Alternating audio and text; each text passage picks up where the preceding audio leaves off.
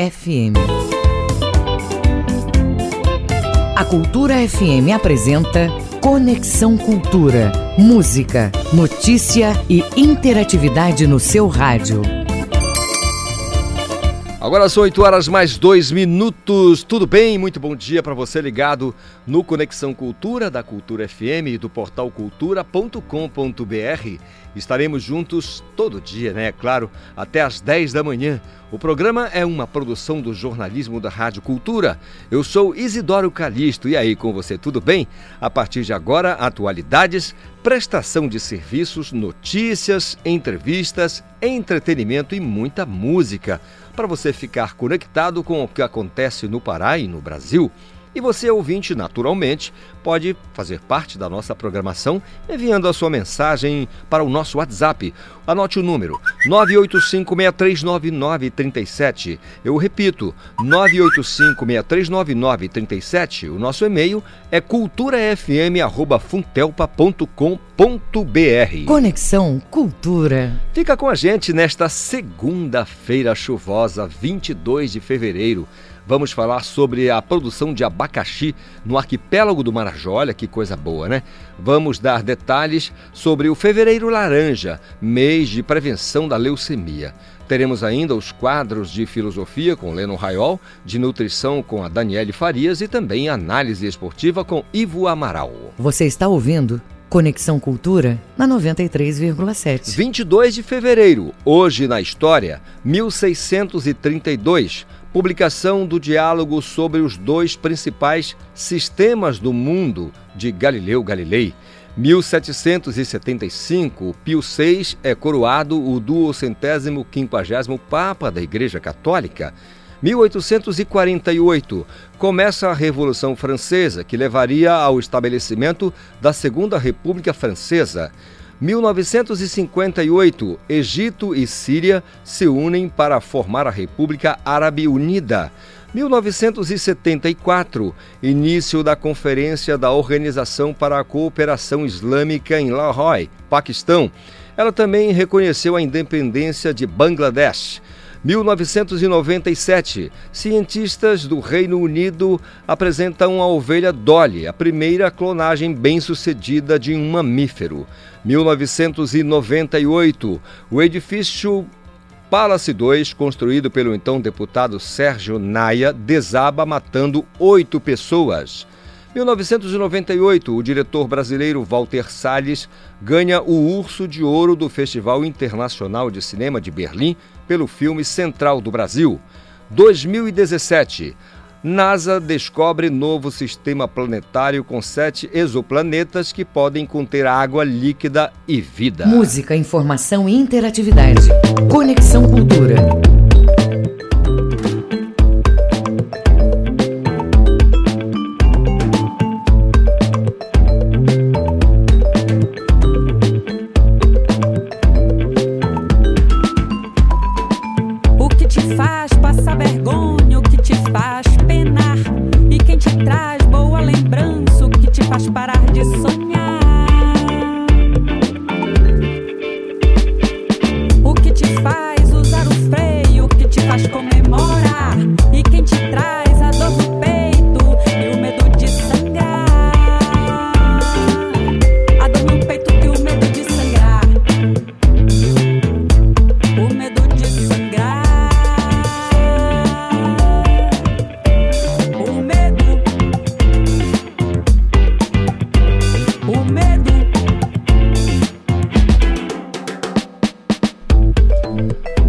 Destaque do nosso Conexão Cultura desta segunda-feira, a música Medo, de Inesita, com participação de Beto Montag.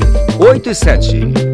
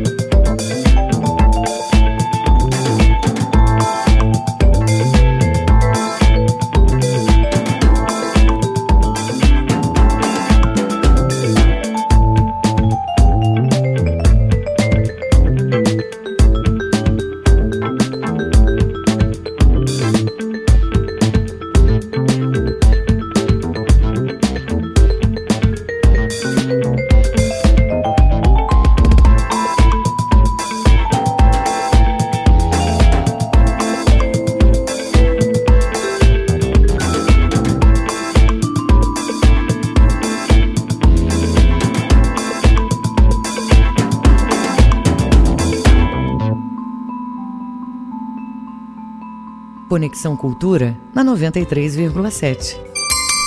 São 8 horas mais 11 minutos. Você conferiu aí o som de Inesita com a participação do Beto Montag. Medu, 8 e 11. Você segue no nosso Conexão Cultura desta segunda-feira. O nosso WhatsApp é 985-639937. Você pode participar, viu? Fique à vontade. Calixto, o nosso e-mail. Qual é? Como é que eu faço para passar um e-mail? É culturafm.funtelpa.com.br. Faça o conexão junto com a gente, participe, quero saber aqui a sua opinião. 8 e 11, segunda-feira, todo mundo sabe, é dia de filosofia aqui no Conexão. Tem Leno Raiol. Bom dia, Leno. Bom dia, Isidoro Calixto. Bom dia, ouvintes do Conexão Cultura. Eu sou Lennon Raiol, filósofo da Nova Acrópole. Em nossa coluna de hoje, vamos tratar de um tema que tem sido muito debatido essa semana: a liberdade de expressão. Por um lado, existem aqueles que veem a liberdade de expressão como um direito sagrado e inalienável, especialmente quando se trata de sua própria fala, que não deve ser infringido jamais por outras pessoas ou instituições, independentemente das consequências ou conteúdo do que se diz. Por outro lado, há aqueles que querem cancelar qualquer forma de discurso que não siga regras ou opiniões prescritas, chegando a afirmarem que uma opinião em si mesma pode ser considerada como um ato de agressão. Como de costume, nós seres humanos tendemos a ir aos extremos, dividindo-nos em trincheiras ao invés de buscar um equilíbrio. É interessante notar que os temas que consideramos tão contemporâneos também eram questões que já preocupavam nossos predecessores na história. Na verdade, encontramos o tópico do discurso discutido e explorado em várias tradições filosóficas. Por exemplo, retas palavras é uma das etapas do nobre óctuplo caminho budista, definido como abster-se de mentir, de gerar discurso que divide, de discurso abusivo e de tagarelice ociosa. Sócrates recomendava o uso de três filtros para avaliarmos se devemos falar algo. Isso é verdadeiro? Isso é bom? Isso é útil? Está clara a direção em que essas fontes nos apontam. É importante refletir sobre o que é a palavra correta. A solução para esse dilema da liberdade de expressão parece não ser tanto policiar e criticar a fala errada, nem defender um falar sem pensar nas consequências do que dizemos, mas sim ensinar e educar sobre a responsabilidade de expressão e o que implica o uso da palavra. A liberdade de expressão, como qualquer outra liberdade, também envolve responsabilidade. Sem uma clareza sobre a nossa responsabilidade ao nos expressarmos, o uso irrestrito da liberdade de expressão, a longo prazo, vai nos levar a verdadeiras guerras, nas quais o resultado mais provável é a perda da liberdade que tanto se almeja. A liberdade de expressão, integrada com a educação e o discernimento, para buscarmos por retas palavras é a ponte que nos permitirá preservar a própria liberdade de expressão para a posteridade. Eu sou Leno Raiol, filósofo da Nova Acrópole Belém. Siga a gente no Facebook, arroba Nova Acrópole Belém. Até a próxima semana. É com vocês, Idoro. Obrigado, Leno. Falando de filosofia aqui pra gente no Conexão Cultura desta segunda-feira. Conexão que eu convido você a participar. Convido sempre, a toda hora, a todo momento. Porque é legal a tua participação. É muito a gente fica muito feliz quando recebe aqui a tua mensagem. Com o que você quiser, viu? Pode mandar um abraço, falar o que você quiser, enfim. Você pode ficar 100% à vontade. Ah, cadê, Cadista? Eu não anotei o WhatsApp de vocês. Está aí, olha. 985639937. Eu repito, 985639937. Conexão Cultura desta segunda, 8 horas 14 minutos. E todo mundo sabe que segunda-feira tem a Daniele Farias aqui no nosso Conexão Cultura e ela é nutricionista e chega com dicas para gente levar uma vida muito mais saudável, né? O assunto de hoje é alimentação com acerola para a proteção da pele. A pele é o nosso maior órgão, né? O maior órgão do corpo humano é a pele. E a Daniele vai falar sobre isso. Bom dia, Daniele. Bom dia, Isidoro. Bom dia, ouvintes do Conexão Cultura. Eu Sou Daniele Farias, nutricionista e gastróloga, e hoje vamos falar sobre a alimentação estimulando a nossa saúde da pele. A pele, como muitos podem conhecer, é o maior órgão do corpo humano. A pele é um tecido vivo que vai recobrir toda a superfície do corpo, fazendo a comunicação do meio interno com o meio externo, tendo alguns mecanismos que a gente já conhece, principalmente aqui no norte do Brasil, onde é muito quente e muito úmido. Temos, por exemplo, a sudorese, que é quando você tem um calor muito grande, uma temperatura alta e para resfriar a superfície corporal, você produz, por conta da umidade, gotículas de suor que vão transpirar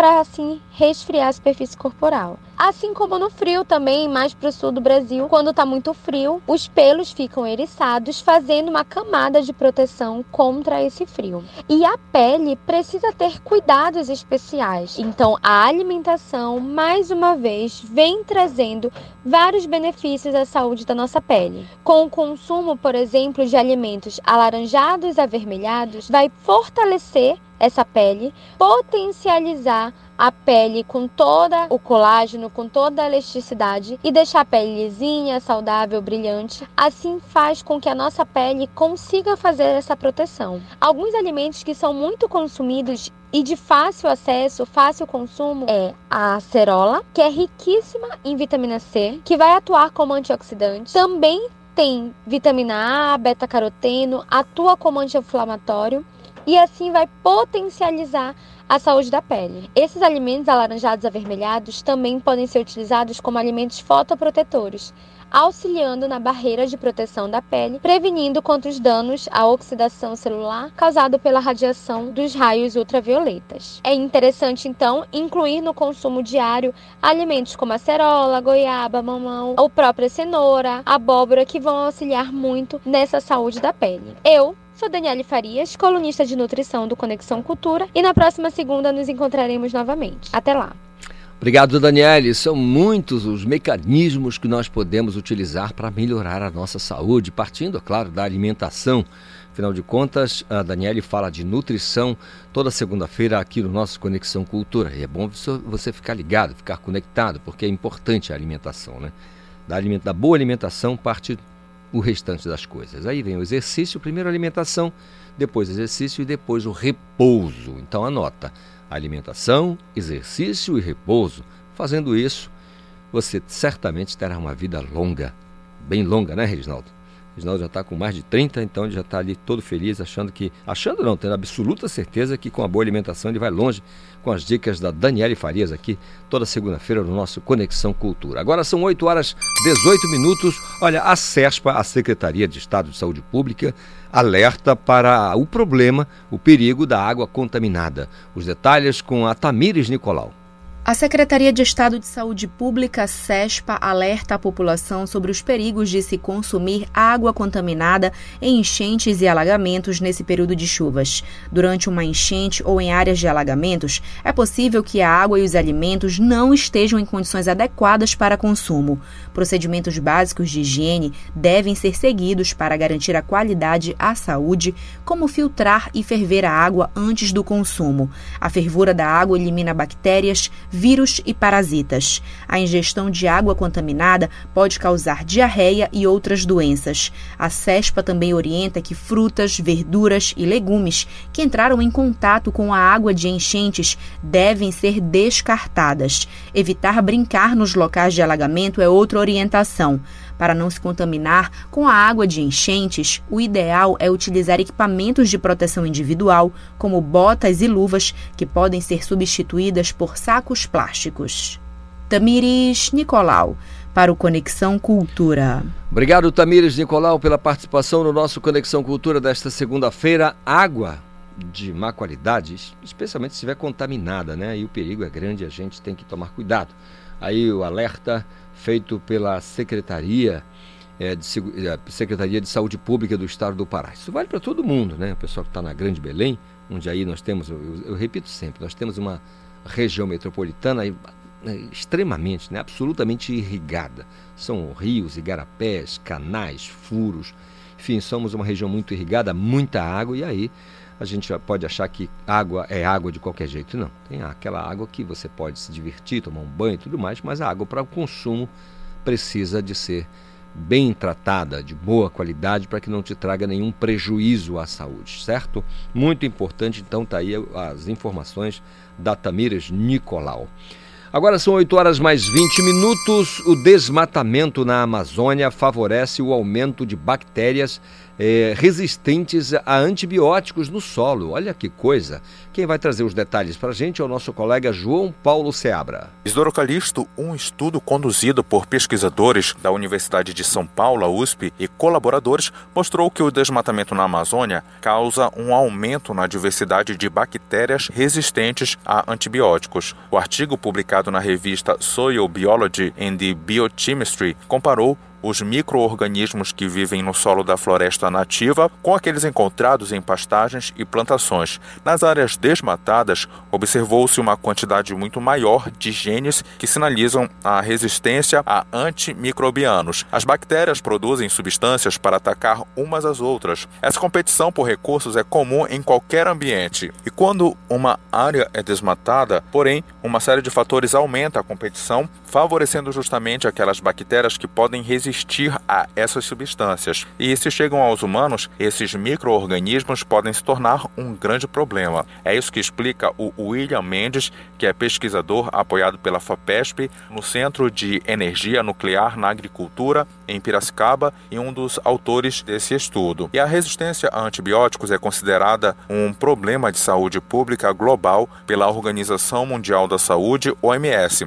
As doenças resistentes a medicamentos, de um modo geral, causam cerca de 700 mil mortes por ano no mundo, segundo a organização. No trabalho realizado pelos pesquisadores do Sena USP da Escola Superior de Agricultura Luiz de Queiroz e do Laboratório Nacional de Computação Científica em Petrópolis, no Rio de Janeiro, foram analisados cerca de 800 milhões de sequências de DNA extraídas de 48 amostras de solo de áreas do Pará e do norte do Mato Grosso. João Paulo Seabra para o programa Conexão Cultura.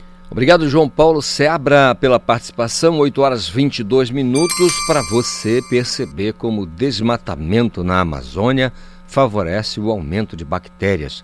Eu só não sabia que essas bactérias são resistentes a antibióticos no solo. E é importante, então, né, a vida do cientista, do estudioso, o sujeito que está ali é, buscando todo dia, às vezes horas a fio, dias, semanas, meses, estudando em um determinado artigo para publicar e esclarecer a população. Isso a gente tem que realmente louvar a existência do cientista. Graças a Deus, graças à ciência, a gente consegue às vezes, claro, obedecendo, seguindo as orientações de quem estuda muito, ter uma vida mais saudável. Inclusive quando se refere ao solo, é meio ambiente, está dizendo meio ambiente. Precisamos tomar realmente os cuidados necessários para ter uma vida mais saudável e isso envolve naturalmente o cuidado com todos, todos, absolutamente todos, porque somos estamos englobados. Eu também me sinto englobado, claro, na humanidade, assim como o Reginaldo e o Paulinho que está ali. E você do outro lado que quer participar do Conexão, mande a sua mensagem 985639937. Esse é o WhatsApp do nosso Conexão Cultura. 8 e 23 a Universidade do Estado do Pará, a UEPA, e, junto com outros organismos, inclusive o Evandro Chagas, participam de inquérito epidemiológico. A Isabelle Risuênio tem as informações para gente. A UEPA, Universidade do Estado do Pará, em parceria com o Instituto Evandro Chagas e as coordenações de saúde pública do Estado, irá participar, até julho de 2021, do Inquérito Nacional de Cobertura Vacinal. O inquérito tem como objetivo observar o quadro vacinal de crianças recém-nascidas, de 12 a 24 meses, que moram nas áreas metropolitanas de 19 capitais e no Distrito Federal. Entre as coberturas vacinais se destacam as do rotavírus, febre amarela, tríplice viral e hepatite A. Durante a pesquisa e as visitas domiciliares que vão ser realizadas, serão seguidos todos os protocolos de segurança necessários contra a Covid-19. Nessas ações, também haverá a aplicação de um questionário social e um registro fotográfico da carteira de vacinação de crianças nascidas nos anos de 2017 e 2018. A participação desta instituição de pesquisa do Estado do Pará promove uma valorização à pesquisa nacional, pois os dados obtidos serão base para auxiliar futuras decisões para políticas públicas em relação à imunização popular. Com supervisão do jornalista Felipe Feitosa, Isabelle Risuene para o Conexão Cultura. É isso, Isabelle. Isabelle Risuenho participando aqui do nosso Conexão Cultura com informações importantes para gente. 8 horas mais 25 minutos. Ela disse com a cooperação, com a supervisão do Felipe Feitosa. Então eu vou trazer o Felipe Feitosa trazendo aqui dados é, é, divulgados pela Pfizer e pela BioNTech com relação a vacinas. Fala, Felipe. A Pfizer e a BioNTech emitiram novos dados juntamente à Agência de Alimentos e Medicamentos dos Estados Unidos referentes à temperatura de acondicionamento das vacinas. A ideia é que os imunizantes sejam armazenados em refrigeradores com temperatura entre menos 25 até menos 15 graus, ao invés das câmaras ultrafrias com temperaturas até 75 graus negativos. Se for aprovada, a medida representa um avanço na logística e na distribuição de vacinas por todo o planeta. Felipe Feitosa para o Conexão Cultura. Obrigado, Felipe Feitosa. Agora são 8 horas mais 26 minutos. Não esqueça, você pode participar do nosso Conexão Cultura através do nosso WhatsApp 985639937. Vamos animar essa segunda aí, né, Paulinho? Reginaldo, vamos animar a segunda, 8h26.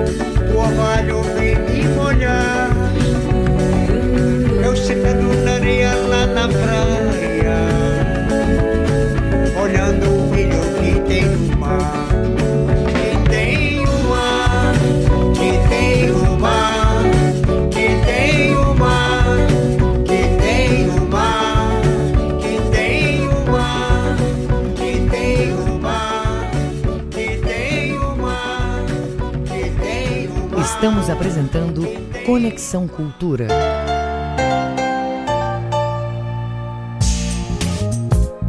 Idosos que têm problemas crônicos como pressão alta, problemas cardíacos ou diabetes correm maior risco de desenvolver a forma grave da doença. Pessoas com febre, tosse e dificuldade para respirar devem procurar orientação médica o mais rápido possível. Proteja-se do coronavírus. Cuidar da sua saúde é proteger a todos. Cultura, rede de comunicação.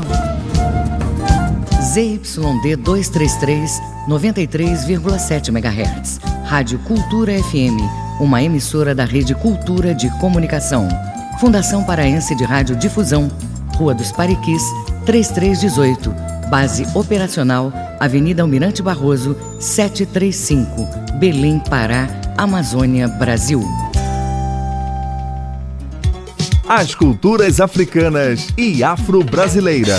A luta contra o preconceito e o racismo, a preservação do meio ambiente e o respeito aos direitos humanos. Axé Pará, a voz negra no seu rádio. Um programa do Centro de Estudos e Defesa do Negro do Pará, SEDEMPA. Toda quinta, nove da noite, aqui na Cultura. Apoio Cultural Bampará. Onde tem Pará, tem Bampará. Voltamos a apresentar Conexão Cultura. Agora são 8 horas mais 31 minutos. Eu sigo pedindo a sua participação aqui no nosso Conexão Cultura, viu? Você pode ficar à vontade. Se acanhe não, se acanhe não. 985639937 é o nosso WhatsApp. Você pode participar. Mande a sua mensagem. A partir de apoio da empresa de assistência técnica, a partir do apoio né, da, da Imaté, 20 mil pés de abacaxi tipo pérola estão sendo plantados dentro de uma unidade de produção integrada no município de Salvaterra, no arquipélago do Marajó. A iniciativa conta ainda com a parceria da Secretaria de Desenvolvimento Agropecuário e da Pesca, a SEDAP. O objetivo é proporcionar um produto de maior qualidade em sintonia com as boas práticas de produção e respeito, naturalmente, ao meio ambiente. Sobre essa produção, eu converso agora com o Osias Neves. O Osias é técnico em agropecuária e da Emater, lá no município de Salvaterra, no belo eh, município de Salvaterra, aconchegante município de Salvaterra. Bom dia, Osias, tudo bem? Bom dia, Calixto. Tudo, bem, graças a Deus. Tudo na Santa Paz, né, Osias? Na Santa Paz. Já caiu aquela chuvinha da manhã ou ainda não? Ainda está. Ainda está graças caindo. que legal. Aí eu pergunto, essa chuva, ela é boa ou ruim para a cultura do abacaxi?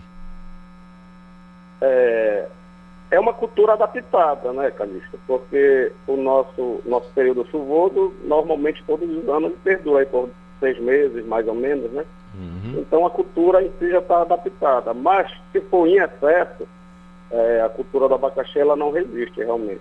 Ela é mais a, a adaptada a resistir à seca do que o encharcamento.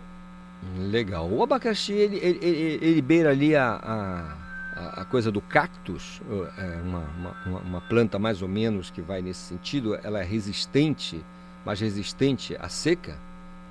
Isso, como regra geral, é, segundo os especialistas, toda, toda planta, toda árvore, ela tem como característica é, é, provida de espinhos, geralmente ela tem essa característica de resistência à seca.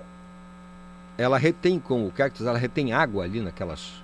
É, tem bastante reserva nutricional e, e hídrica, né? Legal.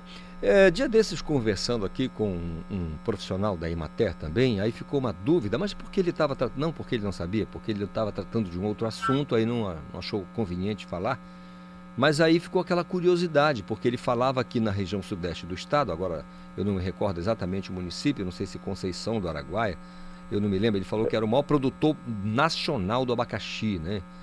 É, Floresta do Araguaia. Floresta do Araguaia. É, é, exatamente o maior produtor do abacaxi. E aí eu fiquei curioso, é, viu, Ziz, e perguntei a ele sobre o ciclo da, é, de produção do abacaxi. Quando é que nós plantamos e quando é que nós colhemos o abacaxi? É, é ele, ele perdura por basicamente um ano e meio, hum. do plantio à colheita. Normalmente o plantio se faz em que mês?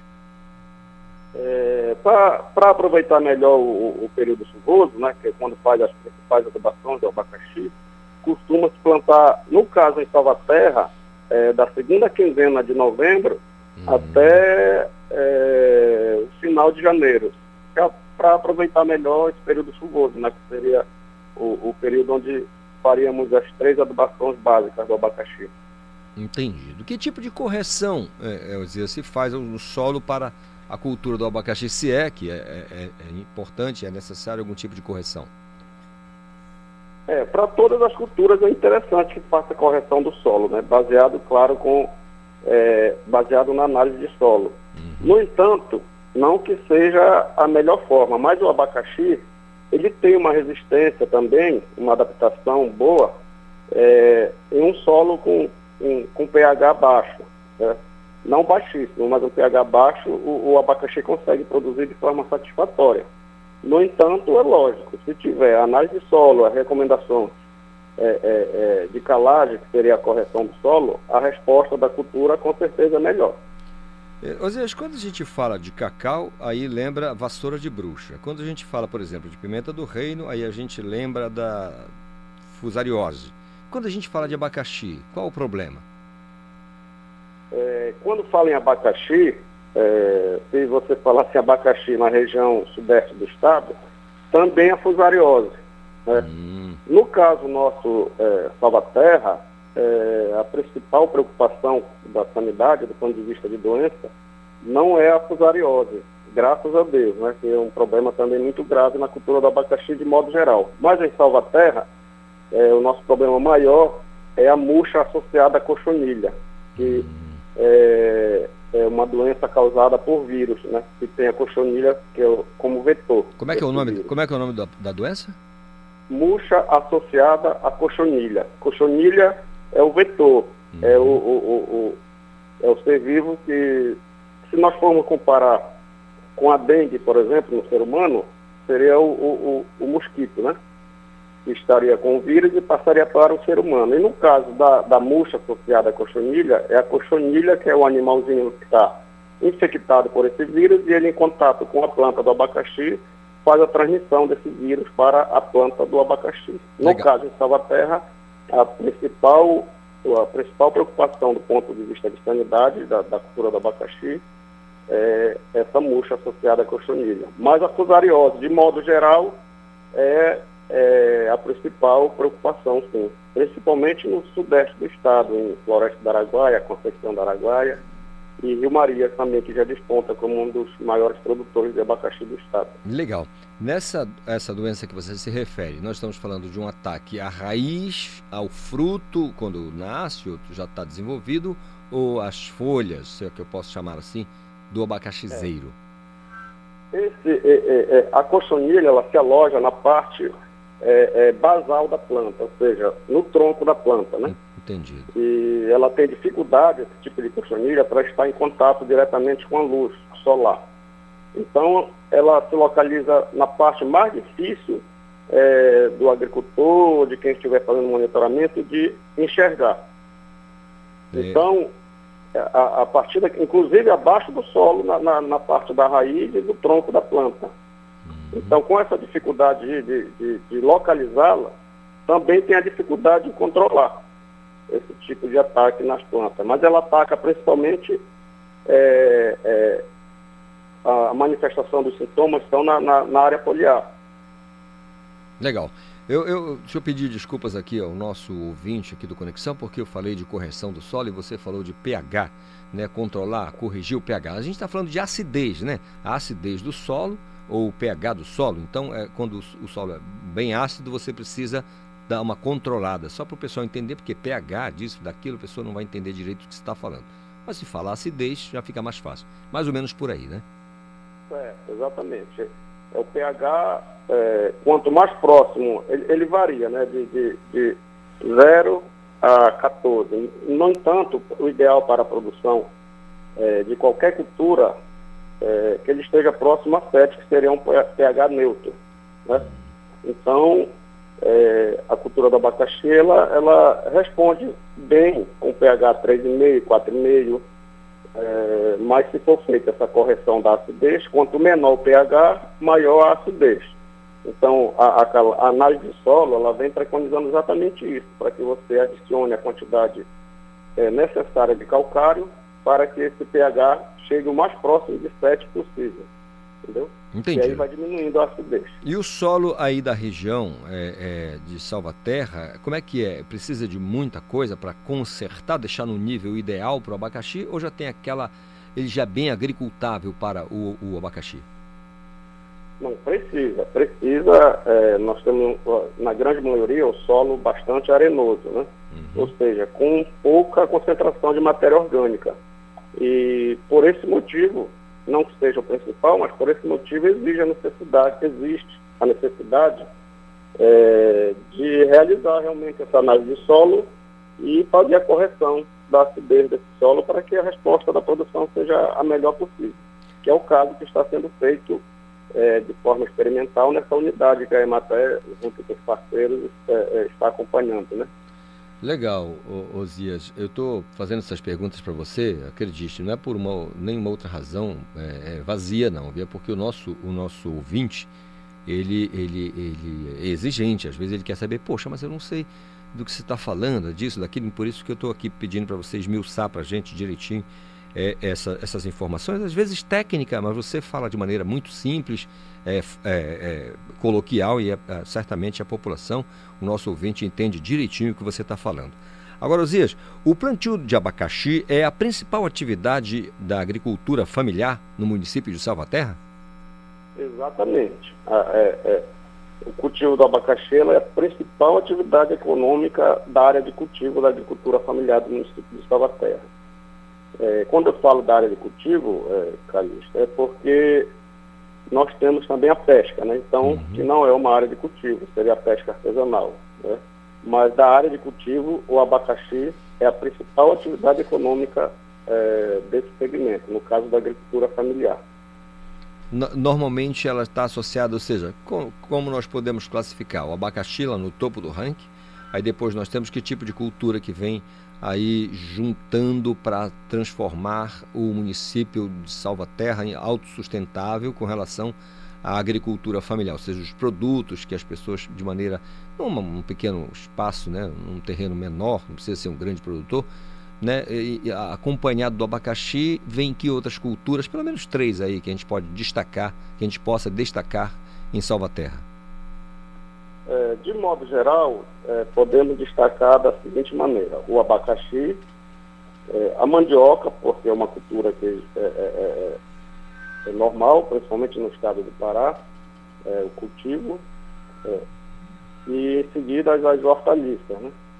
Mas já estamos também despontando com o cultivo de melancia, maracujá, mas essas três principais aí, entendeu? Legal. E agora, muito recente, estamos despertando também, junto com os agricultores, é, o cultivo do açaí. Mas ainda bastante recente, né?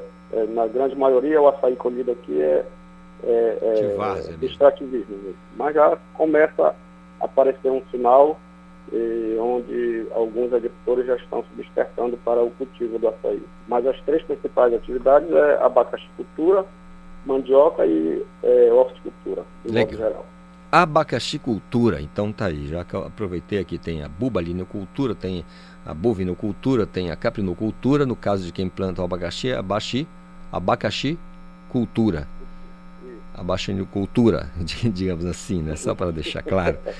Osias, Osias, é assim. Só, só complementando, Calixto, é. aquela tua, aquela tua é, é, é seu posicionamento enquanto as informações, para a gente, para nós da Emater, é muito satisfatório poder estar tá, é, utilizando o meio de comunicação desse para que a abrangência das nossas atividades, das nossas informações consigam chegar é, ao maior número de pessoas possíveis, né? E vocês aí estão fazendo esse, como diz agora, estão fazendo esse link para a gente, né? De poder é, externar as atividades aqui do, do, do município de Salvaterra para esse público que está nos acompanhando neste momento. Mas é uma satisfação grande, sim, poder, é, de forma técnica, mas também de um diálogo abrangente, poder é, atingir esse, esse seu público aí de todas as manhãs. Pois é, Zé, você repara a satisfação da gente aqui, da Rádio Cultura, no sentido de fazer levar essas informações às pessoas, porque imagina quando a gente brinca com a criança, né, o garoto do, do, do atual. No nosso tempo, não. Imagine que você já tenha passado dos 25 anos como eu. Ah, já faz tempo. então o que acontece? A gente, quando se fala, olha, o leite lá no campo, é, a gente sabe do que se trata. Tem uma vaca, tem um rebanho leiteiro, né? Tem a vaca de leite, e tem a vaca de. O, consegue o, imaginar, né? É, agora você fala de leite para um garoto aqui, às vezes, do grande centro, ele fica imaginando, puxa vida, né? Onde que vem o leite? No pacote, é, ele já pensa assim. Então, quando eu, eu chamo você para ter esse papo mais objetivo, mais franco, direto, com o nosso ouvinte aqui é porque a palavra da Imaté é sempre muito importante para falar de maneira simples para que a população possa entender. Agora, com relação ao abacaxi em Salvaterra, a grande questão, não vou chamar de questão porque é muito é, é, é né, estrito senso, mas é, de maneira geral, ainda é, é, uma cultura de subsistência ou, ou o agricultor de Salvaterra consegue vender um pouco do que ele produz para fora do município? é, muito importante essa colocação, que na grande maioria da, das atividades da agricultura familiar, tem sempre exatamente essa ideia aí, né, que é mais para a subsistência. No caso do abacaxi, é, eu posso garantir que 99,99% ,99 da produção daquele agricultor, daquela família de agricultor, ela é comercializada. E principalmente aí para a região metropolitana de Belém, é, no caso Ceasa e Ver Peso. Legal. Salvaterra também é responsável por 95% do abacaxi consumido em Belém e comercializado em centenas de abastecimentos do Pará, ali da Ceasa, da Central, né? É, comercializado nas, nas centrais de abastecimento, que é a Ceasa.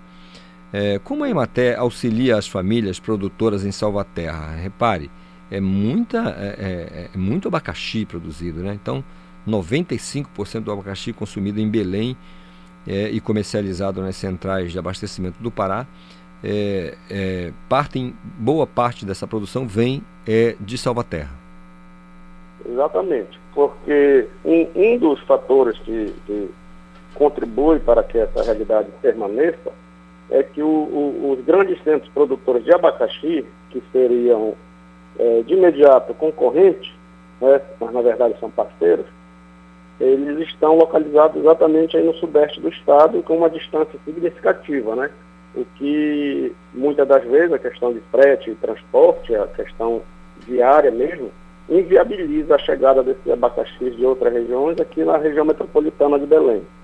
E o nosso está aqui a três horas de viagem é, de balsa de Salvaterra a Belém, sendo o abacaxi que é colhido no dia de, do, do, seu transporte, um abacaxi que é colhido de manhã e à tardezinha ou à noite está chegando aí na, na, na central de abastecimento, no caso a SEASA, ou e no Ver Peso também.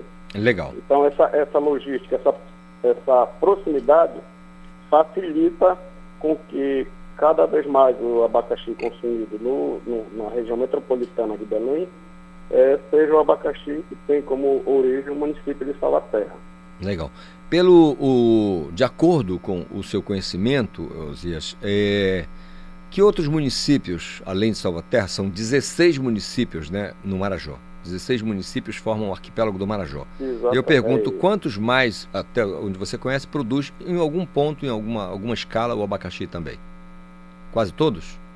De conhecimento, a gente tem aqui o nosso, o nosso município de Cachoeira do Arari. Hum. Não em todas as regiões, a, a, as localidades do município de Cachoeira, mas as, as comunidades mais próximas aqui, do limite com Salvaterra, no caso a vila de Camará, Camaraú e Marizal, é, pertencentes ao município de Cachoeira, também é, já despontam como produtores de abacaxi. Né? Então, a do Marajó, que eu conheço, é, Salvaterra e Cachoeira do Arari, que tem em escala comercial a produção de abacaxi. Legal. Abacaxi é uma delícia, todo mundo adora abacaxi. Agora, Zias, é, explica pra gente o que é, é, o sistema de produção integrada de frutas. Como é, como é que é isso? É, Para fazer um, um, um, breve histórico, Calixto, é, é, a produção integrada, ela, ela vem aí da, da, da Europa, né, da, do, do, da Itália, com uma exigência é, conduzida pelos consumidores, né, que isso é uma questão natural o consumidor, ele quer aquilo que ele tenha certeza de sua qualidade, de sua procedência, né, de sua origem.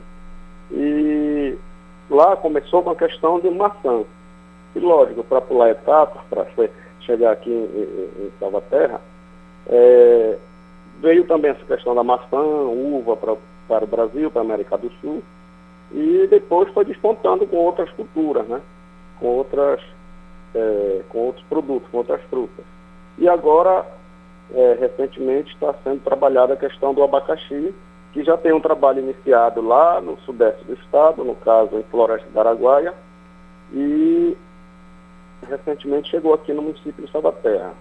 Isso quer dizer o quê? Se é uma exigência do consumidor, ele está exigindo algo que tenha melhor qualidade e comprovado. É, não só que tenha melhor qualidade, mas que seja comprovado é, essa qualidade ela não diz respeito só ao produto final, mas ela envolve também a qualidade de vida, tanto de quem está produzindo como de quem está consumindo, mas não só deles, da sociedade como um todo. Porque nós temos uma abrangência é, na questão ambiental, e isso é, favorece a todos, né? sendo produtores, consumidores ou é, a população como um todo. Que na produção integrada, nós não temos a atividade é, é, que às vezes até cultural, ou posso dizer por falta de estrutura, é realizada com mais é, é, notoriedade, seria a queimada. Uhum. A queimada ela não deve ser utilizada, já não deve ser utilizada. E quando preconiza as práticas da produção integrada, ela isenta a queimada no preparo de área realizar também análise de solo para que você tenha uma redução na aquisição dos insumos, porque quando você não tem, desculpa, análise de solo, o que é que você vai fazer? Você vai adubar baseado no que a maioria faz. E quando você tem análise de solo, você vai é, fazer a nutrição da sua planta baseado exatamente na análise de solo, que consequentemente vai ter um custo menor é, na aquisição de insumos, no caso dos fertilizantes. Então, observa bem, a questão ambiental, tem a questão econômica e a questão social. A abrangência desses três fatores, ela, ela, ela vem exatamente pelas práticas preconizadas na, na produção integrada de fruticultura, no nosso caso, o abacaxi, com isenção de queimada, redução ou isenção de uso de agrotóxicos, entendeu? É, a nossa, a nossa, nossa atividade aqui, que é, 100% produzido abacaxi de Salvaterra é, por agricultores familiares, que é uma peculiaridade do município de Salvaterra, que todos os outros municípios do estado do Pará que produzem abacaxi não tem essa peculiaridade. 100% do nosso abacaxi é produzido por agricultores familiares.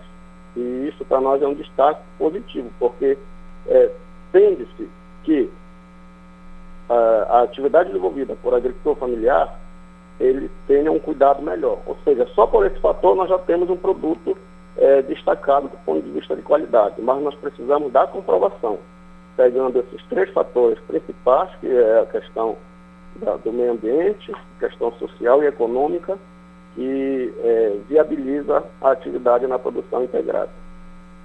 Legal. Quando se fala em abacaxi, é possível se falar em consórcio é, na cultura, ou seja, dá para plantar consorciado com outras culturas ali mesmo daquele período, ou seja, o agricultor familiar, como você disse, que é majoritariamente quem produz o, o, o abacaxi, dá para fazer em consórcio com outras culturas tão de ciclo rápido como o abacaxi?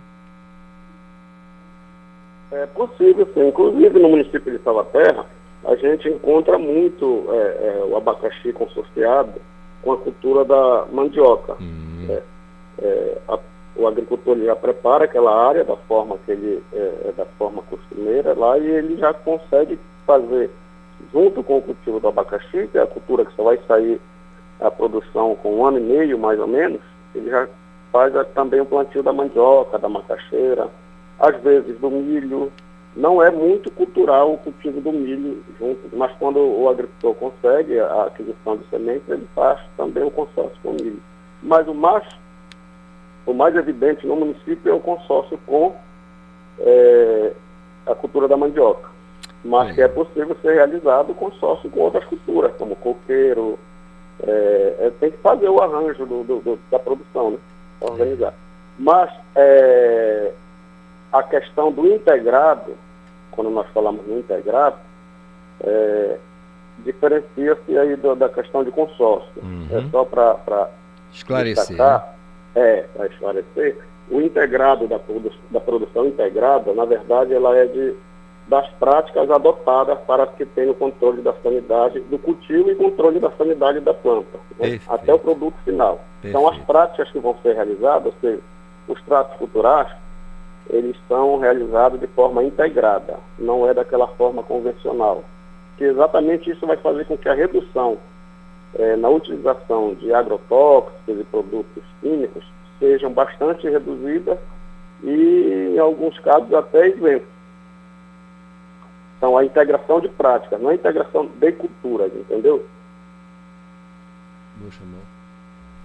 Legal. E, uh, Osias, tira pra gente uma dúvida, porque a gente sabe que uh, o ananás, eu não sei se. Eu, bom, eu, quando estava lá na escola a, técnica, de técnica em agropecuária, lá em, em Uruará, no meio da Transamazônica, nos anos 80, a gente era obrigado, nas aulas de, de, de, de cultura, a falar o nome científico das, das plantas em que a gente é, estava estudando.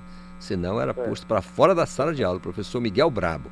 Era, o, o nome dele é Miguel Brabo mesmo, ele era brabo para danar. Tipo, se eu falasse. Nome, né? Se eu tivesse falando de abacate e falasse essa palavra, ele ia dizer: olha, se eu tivesse maracujá e não dissesse passe, flora e dulles, ele mandava: sai da minha sala agora. Então, quando a gente fala do abacate. Eu também na escola agrícola E dos brabos, né? É, porque ele, ele, na verdade, ele queria, a, a, intenção era boa, queria que a gente aprendesse o nome científico para a gente entender. Exatamente. E aí vem aquela dúvida, muita gente, o que é o ananás comus, né, que é o, o, o, o nome científico, e algumas pessoas Sim. dizem, isso é abacaxi ou ananás? Só explica para a gente, rapidola. É essa variação em função do, do, do, do nome científico, né? do ananas com moços, aí acaba que alguém começou a chamar de ananás para o abacaxi, o smoothie cayenne. Uhum. É um abacaxi maior, que em alguns locais também popularmente chamado de abacaxi pote, em função do seu tamanho, que é bastante diferenciado do abacaxi pérola, que no caso pérola é o, o, o, o mais cultivado no território nacional. E é o que é cultivado aqui no estado do Pará. Então, acabou também se tornando um nome popular é, ananás para esse abacaxi maior e abacaxi para o abacaxi pérola. Basicamente foi isso. Só uma, é, apesar de não ter sido forçado a aprender o nome científico, mas acabaram popularmente chamando né, de é. ananás para o smoothie cayenne, que é o abacaxi pote conhecido em algumas regiões aqui do estado e do Brasil também. Pronto, ficou esclarecidíssimo aqui para o nosso ouvinte, viu, Zias? É, para encerrar, eu gostaria que você falasse para a gente, muito brevemente, como é que o abacaxi ele está inserido na merenda escolar no município de Salvaterra. Através do PNAE, nós temos alguns agricultores que eles são é, fornecedores de, de, de produtos da agricultura familiar. O abacaxi ele é um dos, dos principais produtos, tanto em forma in natura quanto polpa. Né? Então, é, é feito a questão toda lá da, da, da, da burocracia, chamada pública, e os, os agricultores atendidos pela Emater, é, que naturalmente tem que ter a DAP para ser, ser atendida pelo programa. Só para frisar que a Emater ela é um, um, um, intermédio entre o agricultor e as políticas públicas voltadas ao setor agrícola. E a, o FINAI é uma dessas políticas públicas que é, tem também a contribuição da Emater nesse sentido. E o abacaxi, sendo um do, do, do, dos principais produtos do município, também está inserido na questão do PNAE e também o PAA, que nós atendemos aqui no município. Legal. O Osias, o Osias, gente, ele é técnico em agropecuária da Imater lá em Salvaterra e falou aqui com a gente, conversou aqui nesse papo bem legal, bem objetivo, bem franco, bem tranquilo, bem direto, enfim de uma maneira muito simples, fala, e eu agradeço, viu, Zez, a sua atenção com o nosso ouvinte e desejo sucesso no trabalho de vocês da Ematé aí no município de Salvaterra. Desejo a você realmente muito sucesso. Um grande abraço, ótimo dia, ótima semana para você, tá bom? É, eu que agradeço a oportunidade, em nome da equipe local da Ematé Salvaterra e em nome também da presidente Cleide Amorim, que vem desenvolvendo bom trabalho dentro do, do, do é, no comando da nossa empresa, né? inclusive só para destacar e esclarecer, estamos agora com o nosso escritório aqui em reforma, ou seja, a revitalização do nosso escritório e de mais dois escritórios aqui, que é Soure e Salvaterra. Então, esse interesse em particular pelo Marajó, a gente observa através da, da gestão da presidente, no caso a Cleide Amorim. Em consonância também com o apoio do governo do Estado, né, que vem também tendo esse destaque especial aqui para a região do Marajó. Então, agradecendo em nome da equipe, eh, em nome da empresa e colocando também à disposição para quando for oportuno podermos fazer alguns esclarecimentos, não só da questão do abacaxi, mas também de todas as atividades que desenvolvemos aqui na região do Arari, aqui no município de Salvaterra. Tá certo, meu irmão. Sempre à disposição de vocês. Um grande abraço e realmente renovo aí os meus votos de sucesso para vocês. Agora são nove em ponto. Estamos apresentando Conexão Cultura. Cultura FM. Aqui você ouve música popular paraense. Dessa vez vai ser melhor. Música popular brasileira. Cultura FM 93,7. Sigo meu instinto de voar pra longe. A situação do Covid-19 voltou a se agravar. Continue a lavar as mãos com água e sabão com frequência ou use álcool em gel. Evite lugares fechados e com muita gente. Proteja-se do coronavírus. Cuidar da sua saúde é proteger a todos. Cultura, rede de comunicação. ZYD 233, 93,7 MHz. Rádio Cultura FM, uma emissora da Rede Cultura de Comunicação. Fundação Paraense de Rádio Difusão, Rua dos Pariquis, 3318. Base operacional, Avenida Almirante Barroso, 735, Belém, Pará, Amazônia, Brasil.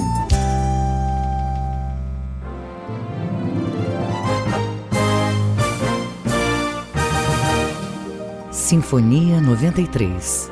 Segunda, 8 da noite, na Cultura FM.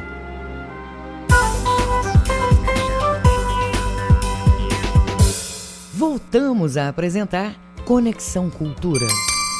É isso, é o nosso Conexão Cultura aqui na Rádio Cultura FM e você pode participar, é claro, através também, através também do nosso portal cultura.com.br. Rádio Cultura FM e portalcultura.com.br. Esse programa é uma produção da Rádio Cultura e do portal cultura.com.br. Você pode participar mandando a sua mensagem para o nosso WhatsApp 985639937. Departamento de Jornalismo da Cultura FM e do portal cultura.com.br. Agora são 9 horas mais 3 minutos e você deve prestar atenção porque especialistas alertam eh, em como navegar na internet de forma segura e protegendo os seus dados. Né? Muito importante essa coisa de proteção de dados. Tem lei para isso, tem eh, regramento, né, legislação específica para este assunto, porque é da maior gravidade quando alguém invade é, é, dispositivos e, e, e, vaza dados. Isso é uma coisa horrorosa que deve ser evitada de, de todas as formas. Então, os especialistas eles estão alertando é, para como navegar na internet de forma segura e, naturalmente, protegendo os seus dados. O João Paulo Seabra é quem tem mais detalhes. Isidoro Calixto, no último dia 11 de fevereiro, comemorou-se o Dia da Internet Segura. O assunto passou a ainda ser mais importante com a pandemia porque trabalhar em casa de home office tornou-se uma realidade para muitos profissionais de diversas áreas, além daqueles que já lidam com a tecnologia em geral. E as mudanças do comportamento das pessoas e o contínuo desenvolvimento tecnológico ampliaram o uso da internet, o Armando Colby Júnior, que é coordenador do curso de gestão de startups e empreendedorismo digital do Centro Universitário Internacional Uninter, explica que atualmente é possível enviar e receber dados com mais rapidez e que essa dinâmica é a chave de tudo. E levando-se em consideração que nos próximos anos, principalmente com o advento do 5G, haverá o aumento do volume de dados e informações sensíveis que circularão pela internet, o professor questiona se realmente nós estamos pensando em como proteger esses dados. Portanto, a educação digital deve começar ainda na infância e por isso algumas dicas são importantes, como por exemplo, não clicar em e-mails suspeitos, porque o e-mail é uma fonte poderosa de cybercriminosos e um dos principais canais de phishing. Não concordar com os termos de uso antes de ler. Se você já cadastrou em um site de comércio eletrônico, normalmente pula a leitura do texto descritivo em letras pequenas e marcar diretamente a opção concordo com os termos e condições de uso. Essa prática é comum, mas é prejudicial à segurança.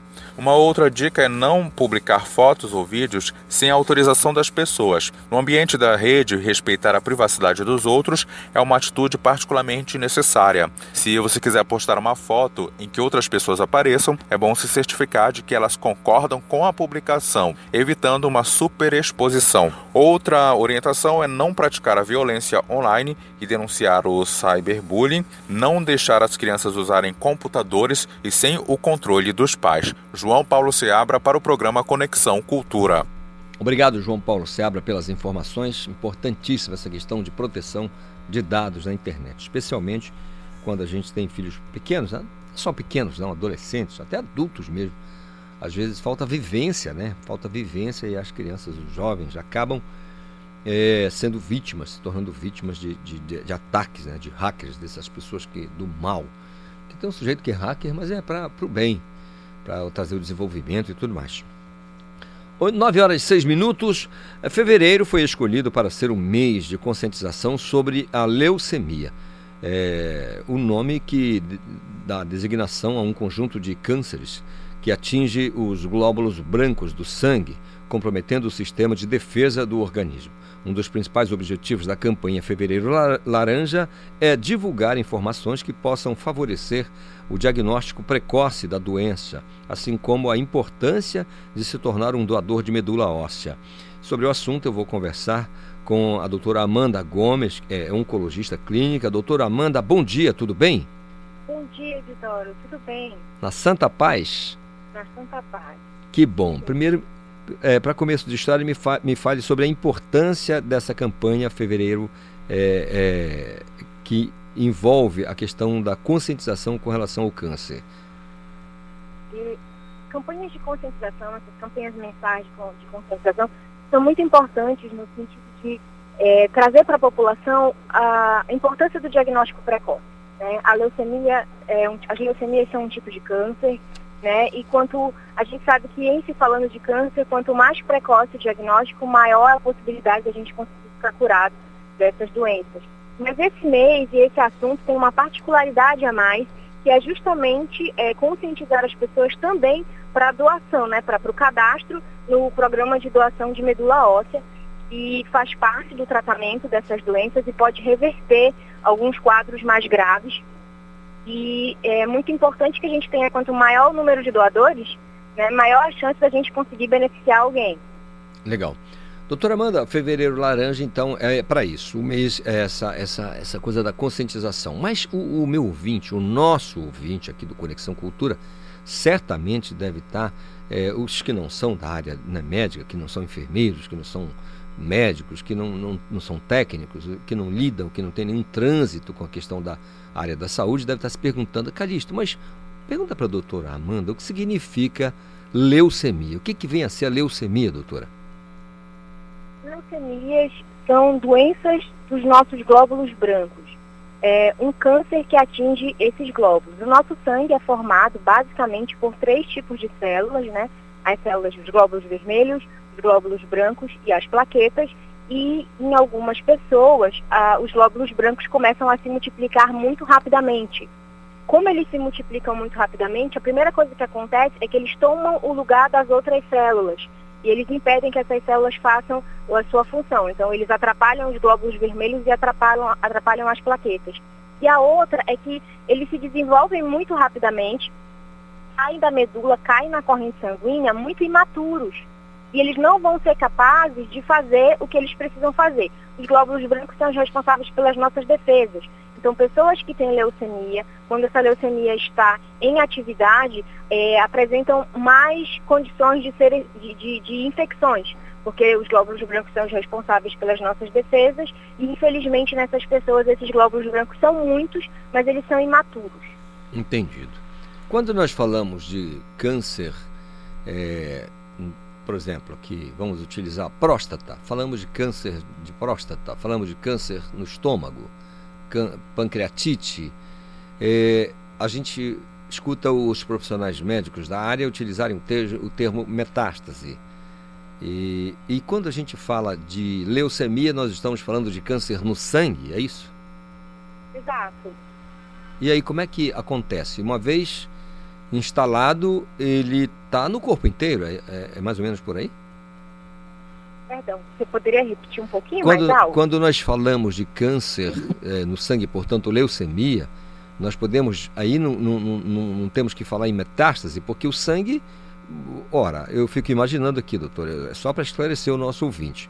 Estabelecido, né, a pessoa está com câncer, está com leucemia, significa que o sangue inteiro está, todo o sangue está comprometido? Perfeito. É, pergunta muito interessante. Veja bem, é, a gente chama de metástase quando uma célula maligna não só ganha a corrente sanguínea, mas ela nasce em um lugar e ela consegue chegar em outros órgãos. Uh, de base, o sangue e a medula são os locais onde a leucemia circula. Então, nem toda leucemia, só por estar no sangue, já é metastática. Uhum. Percebe? A gente só vai ter uma doença metastática quando ela se instala em um outro órgão. Não é o fato dela estar circulando pelo sangue que faz com que ela seja uma doença metastática. Eu preciso ter a manifestação dessa doença num outro órgão, além da medula, que foi onde ela nasceu, e além do sangue. Entendido, ficou claro. Doutora, é, é, os estudos, os levantamentos do INCA, que é o Instituto Nacional do Câncer, mostram que a leucemia no Brasil é o nono câncer mais comum no sexo masculino e o décimo primeiro no feminino. Essa coisa de atingir mais mulheres ou homens, qual é o. Uh, como é que nós poderíamos explicar? A senhora poderia explicar para a gente por que essa diferença? Não existe uma justificativa biológica para a gente ter, ainda, né? Para a gente ter é, essa diferença entre o sexo masculino e o sexo feminino. A gente precisa lembrar que leucemias englobam vários tipos diferentes de leucemias. Você vai ter leucemias agudas, leucemias crônicas, leucemias mieloides e leucemias linfóides. Cada tipo de leucemia tem uma faixa etária mais predominante. As agudas são mais predominantes nas crianças, as crônicas são mais predominantes nos adultos. E entre o sexo masculino e feminino, a gente não tem essa divisão tão clara, né? De, de, a gente não tem essa, essa, just, perdão, essa divisão clara não, a gente não tem essa justificativa biológica clara. Uhum. Existe na leucemia algumas alterações genéticas que vão influenciar esse desenvolvimento, só que elas não estão relacionadas ao sexo. Entendido. Agora, doutora, é, Doutora Amanda, o, o, INCA também ele dá um dado que é, é bem interessante e, e, e é, é preciso é, ouvir a senhora, a sua inteligência para explicar, em dizer que quase 6 mil homens e cinco, cerca de 5 mil mulheres serão diagnosticadas com leucemia só em 2021. Com base em que dados, em que tipo de levantamento o INCA fala isso? Eles fazem uma projeção, né? Ah, é uma, pro, é uma projeção. Passados, é né? uma Eles proje... fazem uma projeção, não só a projeção é, do número de pacientes do ano passado, mas do crescimento entre os anos, né? Entre 2018, 2019 e 2020. Não sei se nesse cálculo já entrou é, alguns instrumentos estatísticos que são utilizados quando você tem, por exemplo, atraso nos diagnósticos. Ano passado nós tivemos atraso de muitas doenças, né, por causa do coronavírus. Uhum. Então eu, eu, eu acredito que o INCA já tenha utilizado aí nesse, nessa estatística alguma ferramenta que faça essa correção. Mas essa projeção é feita com base nos dados do ano passado e com base no crescimento dos anos anteriores. Muito bem. Doutora, numa escala de 0 a 10, e a gente faz essa escala, que não é bem a escala do profissional médico, aí é muito rasteira, é muito simples, mas nós estamos falando aqui de maneira mais objetiva para o nosso ouvinte, numa escala de 0 a 10, até que ponto a leucemia é curável? Depende do tipo de leucemia que a gente está falando. Se a gente está falando de uma leucemia aguda, é, descoberta a tempo, descoberta num paciente que tem condições de fazer tratamento, essa chance de cura ela vai girar em torno de 90%. Mas se a gente está falando de uma leucemia crônica, é, essa chance de cura diminui. Entretanto, os pacientes de leucemia aguda costumam morrer de forma mais rápida. Já os pacientes com doença crônica, eles conseguem, graças aos medicamentos que existem hoje, é, uma longa sobrevida, uma sobrevida de mais de 10 anos. Esclareça para gente a leucemia crônica e aguda. Leucemia aguda é uma doença é uma é uma doença que se manifesta quando o aumento dos glóbulos brancos acontece de forma muito rápida. Então, rapidamente a medula fica tomada por esses glóbulos imaturos e não dá tempo, ou às vezes não dá muito tempo, é, de você de, de, de, implementar medidas, né? Esse paciente é um paciente que precisa de um atendimento urgente, ele precisa começar quimioterapia o mais rápido possível. Já a doença crônica é aquela doença que os glóbulos brancos eles vão lentamente crescendo. Então é uma doença que, a partir do momento que é diagnosticada, você tem tempo para atuar. Né? O paciente não corre risco iminente de morte. Legal. Agora, doutora, com relação a crianças, jovens e adultos, a, a leucemia é, é uma doença que a pessoa já pode nascer com a doença, em função de, enfim, família, essas coisas todas, pode em algum momento se adquirir. Como é que funciona nesse aspecto? A gente não fala em adquirir porque a gente está falando de uma doença individual. Gente, é, você não adquire leucemia no sentido de que você pega leucemia, uhum. você desenvolve a leucemia, né? ela tem alguma alteração genética, alguns genes estão envolvidos e você já pode nascer com essa predisposição e desenvolver a leucemia ainda criança, mas também pode viver normal até os 60, 50 anos e desenvolver a doença após a quinta, sexta década de vida. Também em torno da vigésima e da trigésima década de vida. Então, é, diferentes tipos de leucemia têm diferentes faixas etárias. E com relação à transfusão de sangue, vamos dizer que alguém receba uma bolsa de sangue de alguém que estava com leucemia. Exemplo, isso é um acidente que não vai acontecer porque há uma triagem, é uma coisa muito séria. Mas vamos falar, vamos imaginar nessa hipótese. Então a pessoa vai ficar doente? Provavelmente não, porque, como já falei, a leucemia tem um fundo genético. Uhum. É a medula da pessoa que precisa produzir errado. Quando você recebe o sangue, é, esses glóbulos que você recebeu, esse sangue que você recebeu, provavelmente ele foi filtrado dos leucócitos, que são essas células brancas. Mesmo que não tenha sido filtrado desses leucócitos, esses leucócitos têm uma meia-vida muito curta. Essa meia-vida não é suficiente para impactar a medula daquela pessoa e fazer com que ela produza leucemia. Então, leucemia não se transmite pelo sangue, e os bancos de saúde hoje, os bancos de sangue hoje no Brasil, estão completamente aptos para não fazer esse tipo de transfusão. Então, essa situação que você citou, ela é completamente hipotética e praticamente impossível de acontecer. Ufa. Mas se acontecer, não há como alguém passar a leucemia para outra. Ufa, doutora, que alívio, doutora Amanda. Que Que alívio, todo mundo fez ufa agora, que legal. Boa, boa, realmente bom saber disso. Viu só como é bom a gente conversar com um especialista. Agora, doutora Amanda, o, o Instituto Nacional do Câncer, com relação ao Pará, ele aponta que a estimativa prevê 320 casos novos diagnosticados em 2020. Para 2021, perdão. Aí o número fala em 180 homens e 140 mulheres. E na capital, a previsão é de 80 casos, 40 homens e 40 mulheres. Esses números, de alguma forma, são preocupantes, doutora? São preocupantes, embora sejam pequenos, né? Compara quando a gente vai comparar outros tipos de câncer, né? É, são extremamente preocupantes porque nós estamos falando de uma doença que pode matar. Né? Então, 300 pessoas, 180 pessoas, 40 pessoas com uma doença grave, como a leucemia, faz com que esse número seja importante. Nós não estamos falando de um resfriado comum, né? Nós estamos falando de uma doença que é uma doença maligna e que é uma doença que tem tratamento. Então isso faz com que esses números absurdamente ganhem relevância. Muito bem.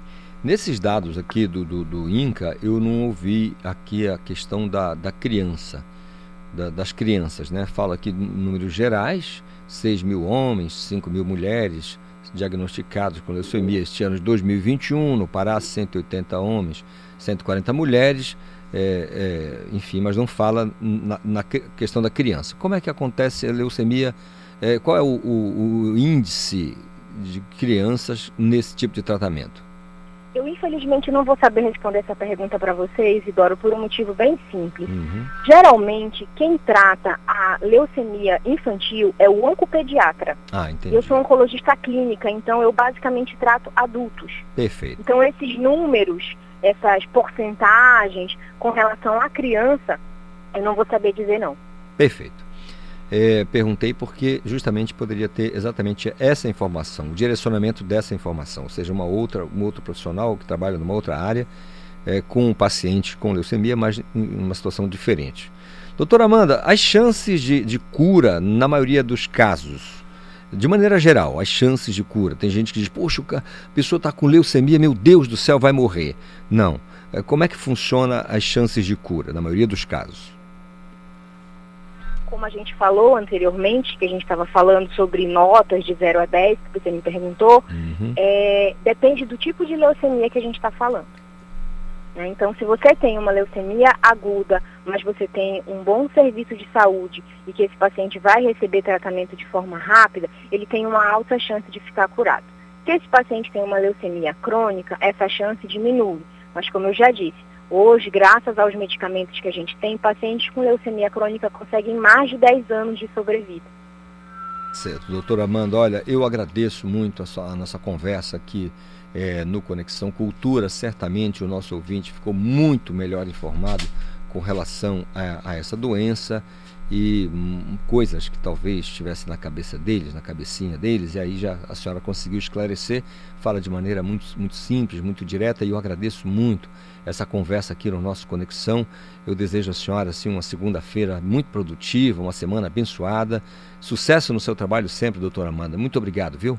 Eu que agradeço, Isidoro. Muito obrigada. Só para fechar, eu queria mais uma vez é, lembrar da importância de ser doador de medula óssea é, acho que a maioria das pessoas não conhece o passo a passo, assim, é, mas é, é, importante que vocês procurem o EMOPA. É, quando você procura o EMOPA para doar medula, é, para ser doador de medula, você não vai, não vai ser retirado medula óssea de você, tá? Você vai fazer um teste sanguíneo simples, né? E esse teste sanguíneo, ele vai, vai para um banco. E você só vai ser chamado efetivamente para doar medula óssea se em algum lugar do Brasil ou do mundo encontrar alguém com a medula compatível com a sua. Então, é um teste super rápido, é praticamente indolor, é muito importante que a gente aumente o nosso banco para que a gente consiga chegar é, no maior número de pessoas possível. Eu agradeço imensamente pela oportunidade de estar aqui conversando sobre esse assunto. Uma boa semana para vocês também. Muito obrigada. Obrigado senhora, doutora Amanda. Sempre bom demais conversar com a senhora. Agora são o 9h22. Olha, o prazo de pagamento com desconto de IPVA para finais de placa 03 e 33 termina amanhã, viu? Presta atenção.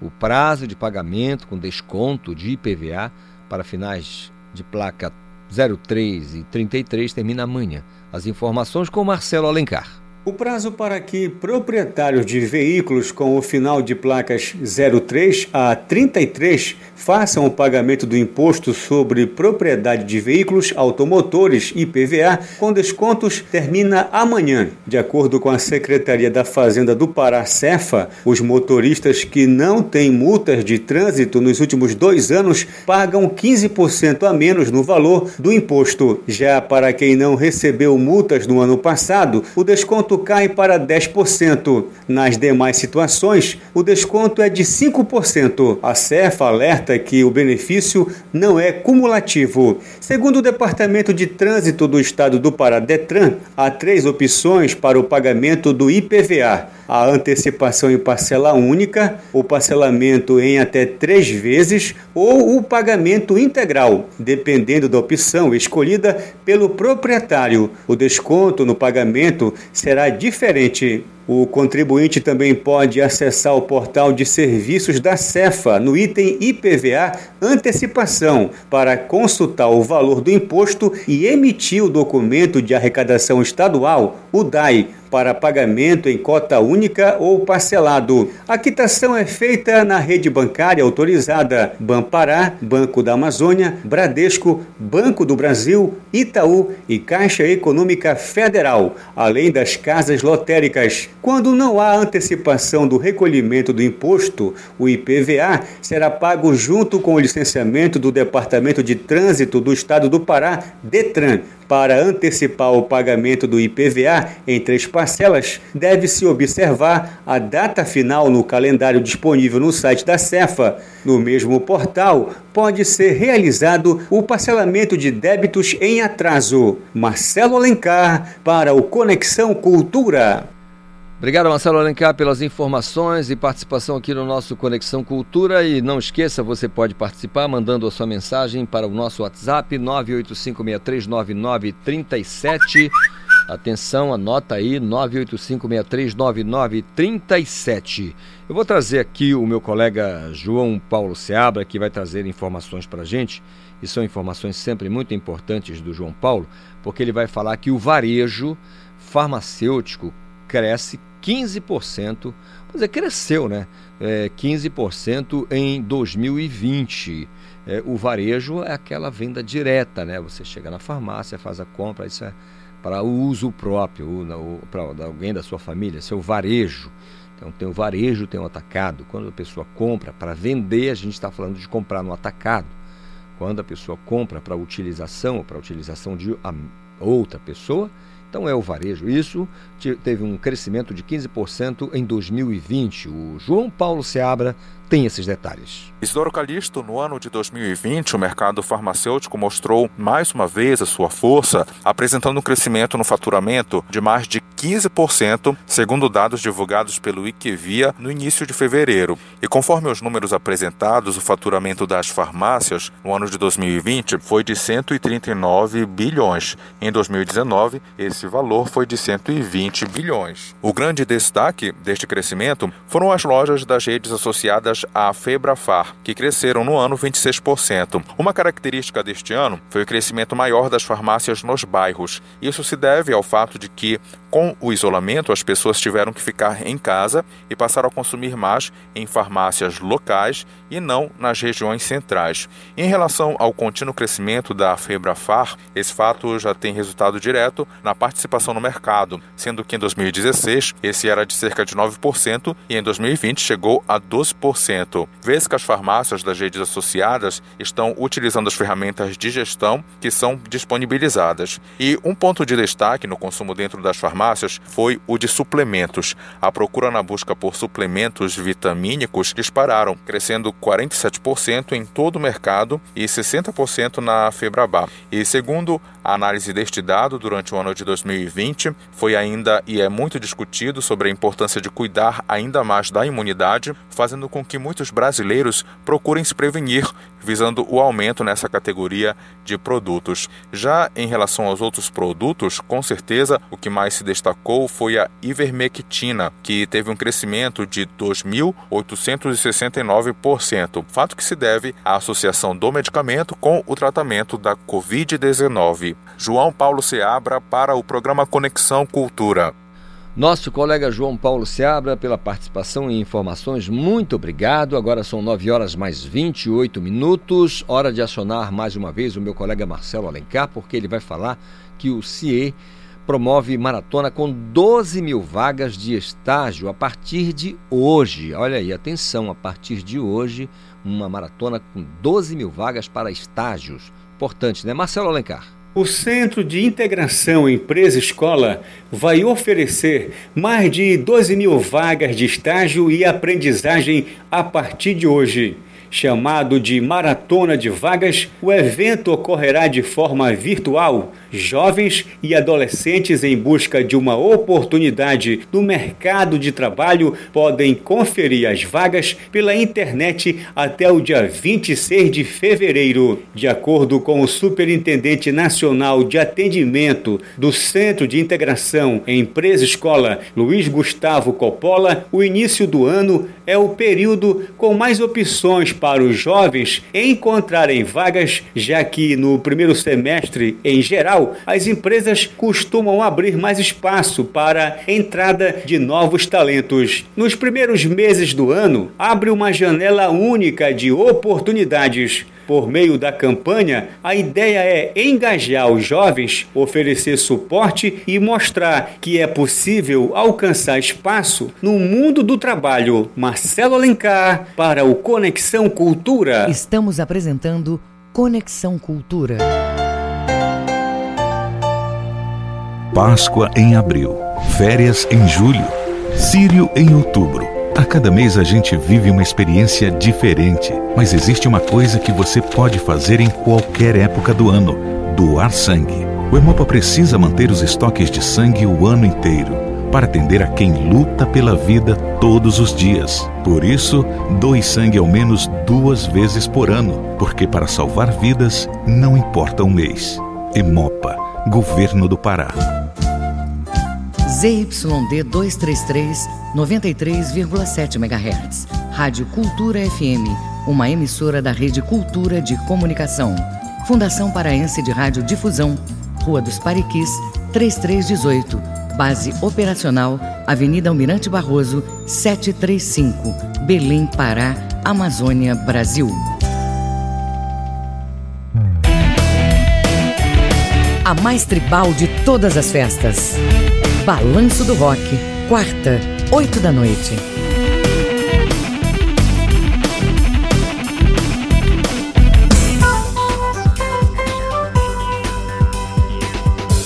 Voltamos a apresentar Conexão Cultura. 9 horas 31 minutos. Daqui a pouco tem análise esportiva com Ivo Amaral, que vai falar daquele aquele jogo do Flamengo com expulsão, expulsão é, de jogador do Internacional. Também vai falar do empate do Remo contra o Brasiliense.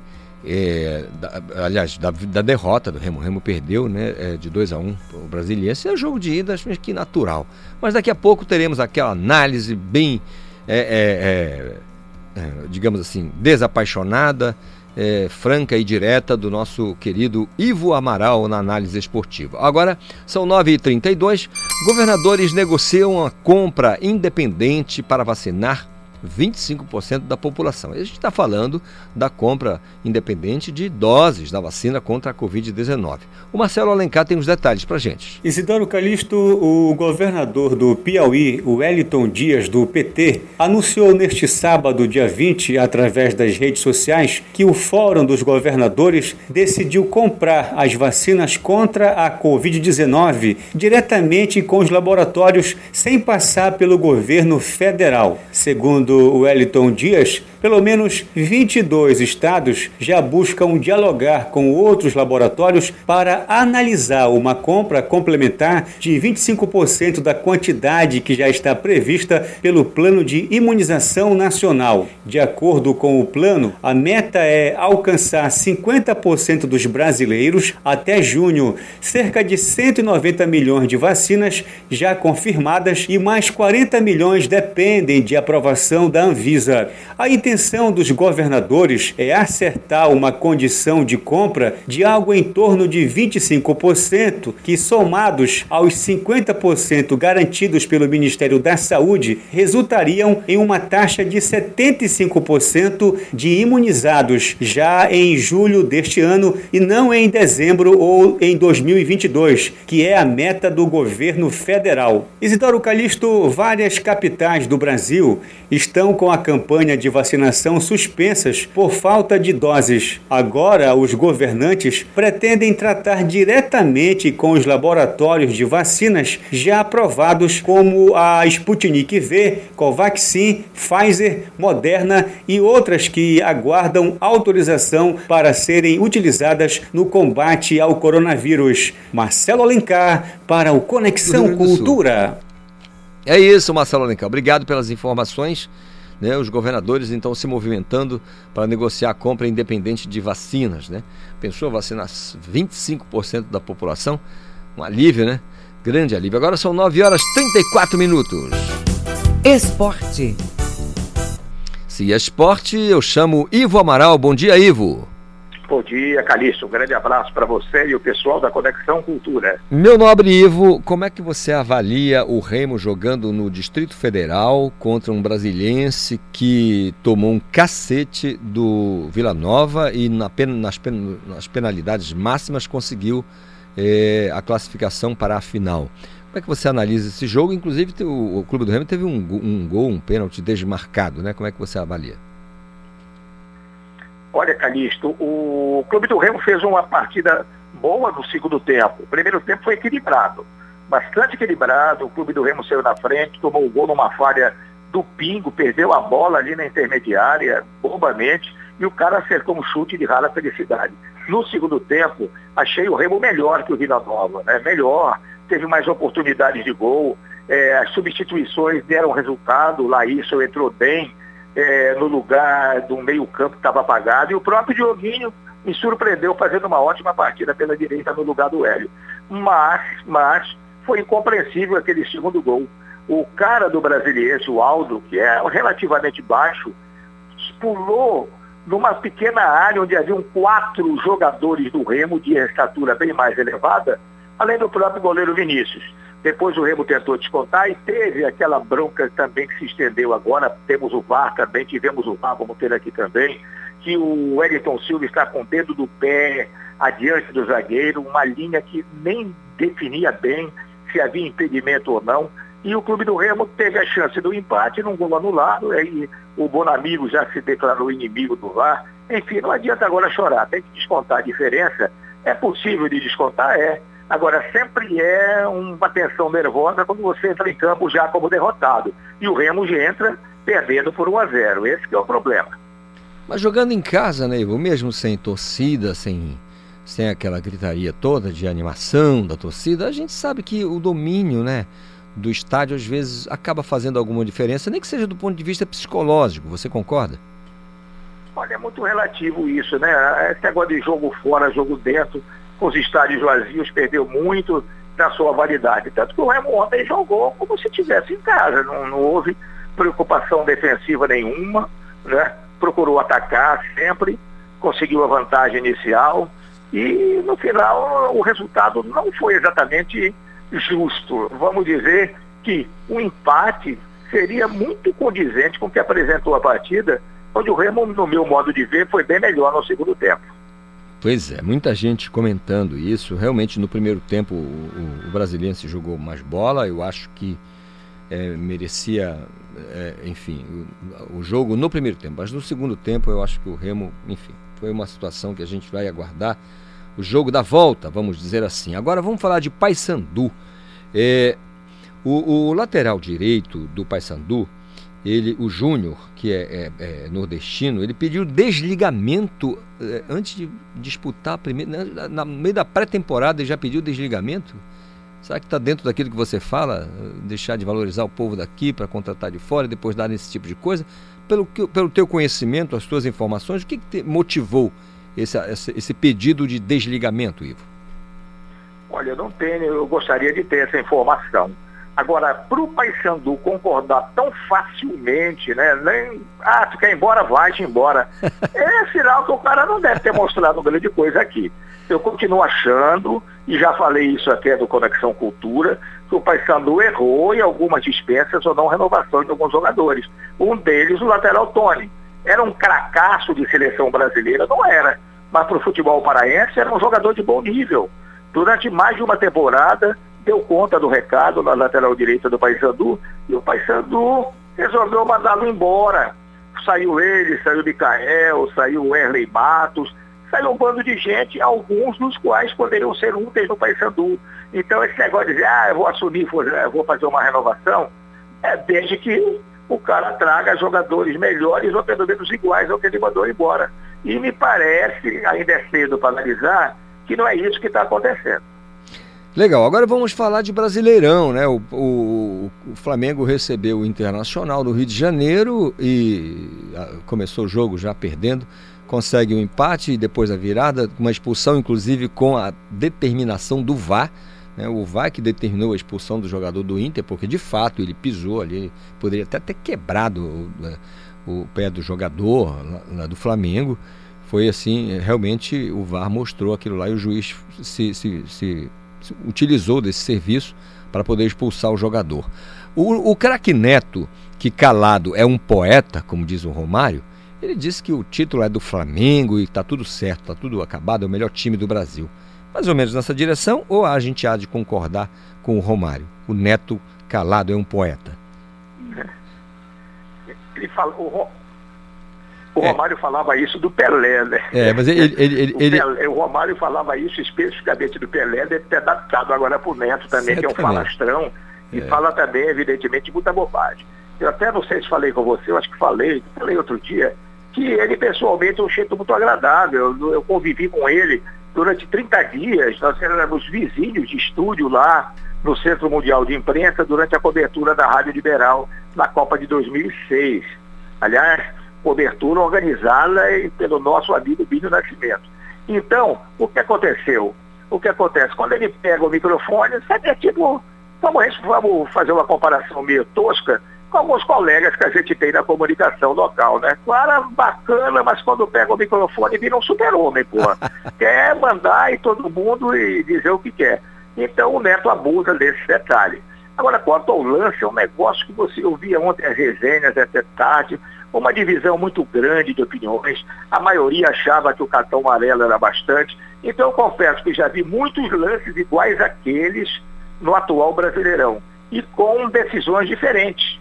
Algumas expulsões, outras não, alguns cartões amarelos, outros batidos. Então realmente não há um procedimento é, igual da arbitragem em torno do lance como aquele. Não é? Claro que o VAR amplia, né? O, VAR te dá de câmara lenta, o VAR vai para lá, vai para cá. O VAR agrava a jogada. E o juiz, depois de ver o VAR, expulsou. Está no direito dele. Ele poderia dar o cartão amarelo, como poderia expulsar. É um lance de interpretação, como diz, dizem os entendidos da regra. Legal. E você tem alguma aposta é, com base no que você tem visto e ouvido, da, mais ouvido do que visto, né? Claro, em função da pandemia, desse jogo da volta, agora voltando aqui falar da Copa Verde, para essa decisão contra o Brasiliense aqui no, em Belém? Olha, eu acho que o Remo tem tudo para virar. Né? Não vai ser um jogo fácil, que o, o time de lá deve ficar até o, o presidente na, na boca do gol. Mas a gente espera que o Remo tenha a cabeça fria né, para reverter o resultado. Né? Não é fácil ganhar do Brasileiro por 2 a 0 até porque o Remo não é nenhuma máquina de jogar futebol. Mas vamos acreditar, não, não temos outro caminho. O que é que nós vamos fazer? Injetar pessimismo? Temos que injetar o time e acreditar que vai dar a volta por cima, Calixto. Eu concordo com você, viu? Concordo com você em gênero, número e grau, porque o, o, o, a gente tem que torcer realmente para isso. E olha, é aquela história, né, Ivo? 11 contra 11, homem contra homem, é, o jogo está aberto, talvez o Remo tenha alguma dificuldade de, precisando do, do resultado, partir para cima e de repente tomar mais um gol no contra-ataque, mas dependendo do cuidado que se toma do meio campo para trás, isso pode ser minimizado. Queria que você, antes de, de outra coisa, analisasse a, a, aquela situação do, do, do Vinícius. Ele estava realmente muito adiantado ou não tinha muito o que fazer? Aquele era o posicionamento ideal para o goleiro? Estamos falando do, do, do gol do Wellington Silva. E, é, do, do, quando o Vinícius. Foi, olha, mesmo quando o cara botou a linha, eu não vi impedimento ali, sabe? Aí disseram que foi por causa de um pé, estaria adiante.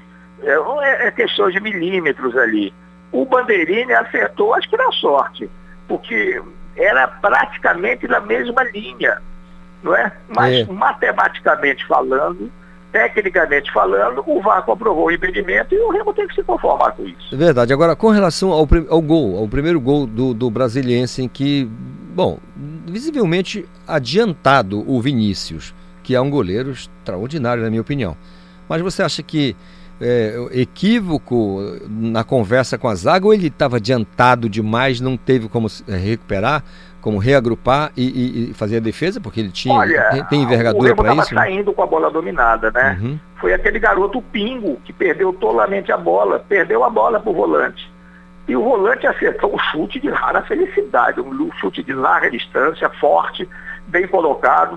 Por mais que o Vinícius não tivesse adiantado, um pouco adiantado, também teria a mesma dificuldade para defender aquela bola. Uhum. Eu tenho a impressão que ele, sem aquele adiantamento todo lá, ele, ele faria aquela defesa. De toda sorte, a nossa torcida para que o Clube do Remo dê uma balaiada no Brasiliense no jogo da volta aqui em Belém Tomara. e seja campeão da Copa Verde. Ivo, aquele abraço, ótimo dia para você, ótima semana. Obrigado, obrigado, Calixto. Um grande abraço ao pessoal da cultura. É isso. Ivo Amaral analisando o esporte, especialmente o futebol, aqui no nosso Conexão Cultura. Agora são 9h44. Olha, cartilha alerta idosos sobre o uso consciente da aposentadoria.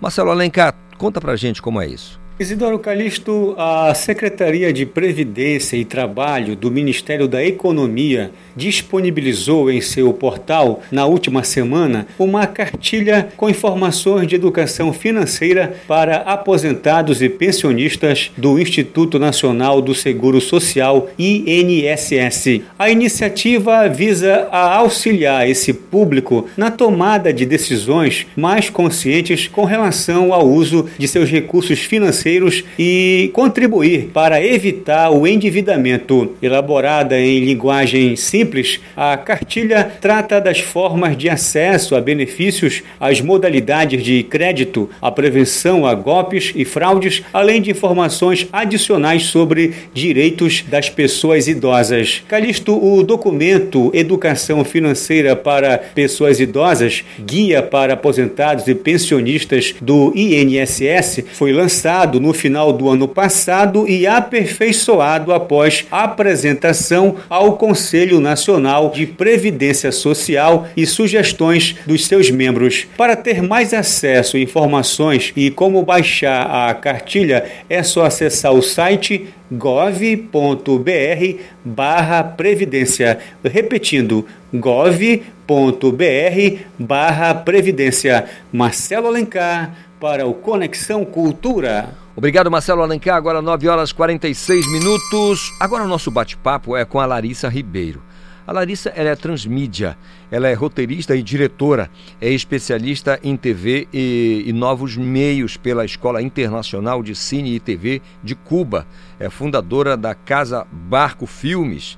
Produziu e escreveu e dirigiu, tam, dirigiu também diversos programas na TV Cultura do Pará. Larissa vai ministrar um curso que tem como proposta a criação de projetos audiovisuais a partir da cozinha tradicional paraense. Bom dia, Larissa. Bom dia, Calixto. Tudo bem? Tudo bem? Tudo em paz? Tudo em paz. O projeto, Larissa, é um laboratório de formatos audiovisuais. Ele será um curso online. Conta pra gente como vai ser. Exatamente, Calixto. É, bom dia também aos ouvintes da, do Conexão Cultura. É, o curso ele é um curso de 12 encontros online. É uma formação aí possibilitada pela Lei Aldir Blanc é, do Pará, na modalidade de formação audiovisual.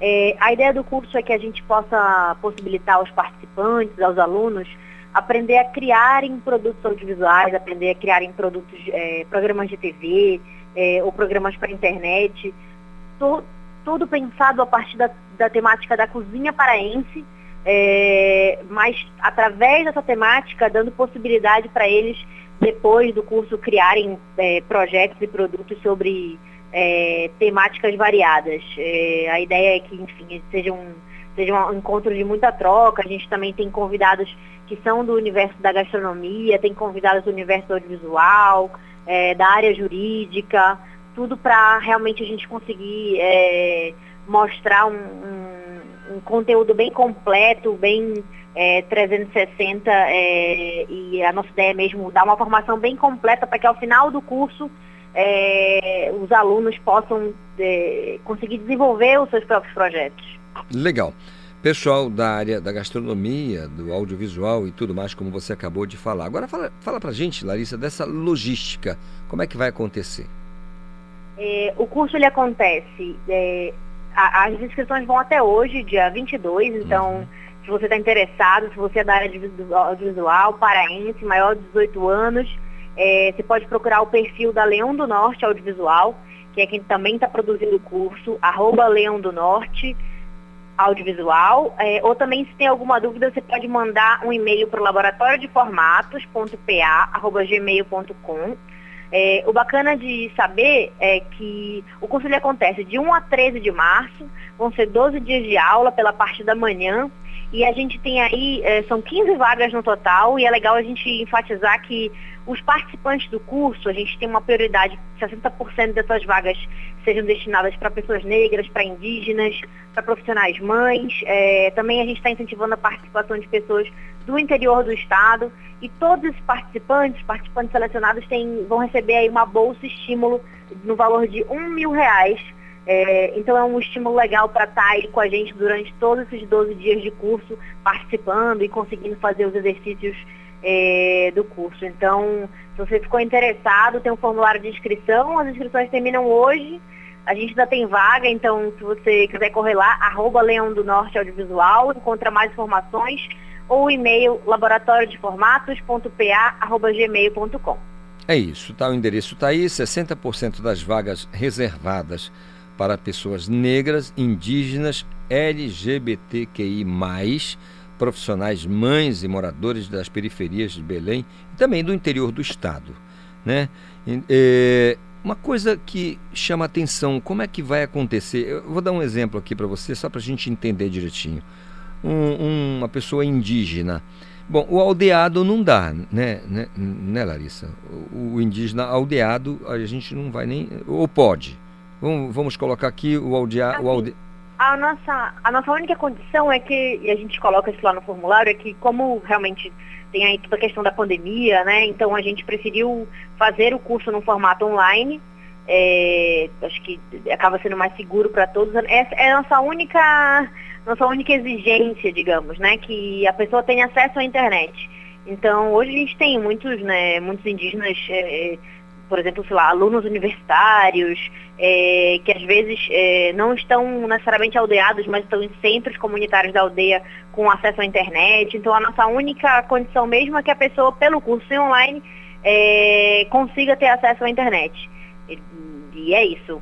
É, basta isso e hoje a gente sabe que é, muitos desses grupos é, têm acesso, porque enfim, até as aulas estão acontecendo assim é, e outros tipos de iniciativa também. Então é a única coisa, uma conexão aí via Zoom é, e pode participar. Legal. O objetivo central é a formação e atualização de profissionais do audiovisual aqui do estado do Pará. Isso é muito legal, iniciativa muito boa. E, Larissa, eu gostaria que você fizesse novamente o serviço, tá? Para a gente deixar bem claro, assim como um cristal, claro, como um cristal aqui para o nosso ouvinte do Conexão. Pode? Perfeito, vamos lá. É, é receita de formatos audiovisuais, então você que é profissional do audiovisual ou recém-formado, está começando na área e tem interesse, basta ser maior de 18 anos, ter acesso à internet. As inscrições vão até hoje, dia 22 do 2. Se você se interessou, escreve pra gente, laboratoriodeformatos.pa.gmail.com ou vai lá no perfil do Instagram Leão do Norte Audiovisual, arroba Leão do Norte Audiovisual você encontra lá nas postagens recentes mais informações sobre o curso, o formulário com detalhamento do edital. É, é importante reforçar também que a gente tem uma bolsa estímulo para participação Para os participantes selecionados, vão ser 15 vagas no valor de um mil reais. De 1 a 13 de março acontece o curso. São 12 dias de aula, de 9 e meia a meio-dia. Tudo de graça. Tudo de graça, o curso é gratuito, inclusive a gente tem essa, essa bolsa estímulo à participação. Legal. Larissa, muito obrigado pela conversa, pelas informações e essa boa notícia do curso para essas pessoas, é, com 60% reservado, eu acho interessante é, para as pessoas negras, indígenas, né, profissionais, mães e moradores daqui das periferias. Olha, muito obrigado, realmente uma iniciativa sensacional. Ótima segunda-feira para você, ótima semana. Sucesso no trabalho, Larissa. Obrigada, Caristo. Bom dia para você, bom dia a todos, boa semana para todo mundo. Que legal. Bom dia para todo mundo mesmo. 9h53.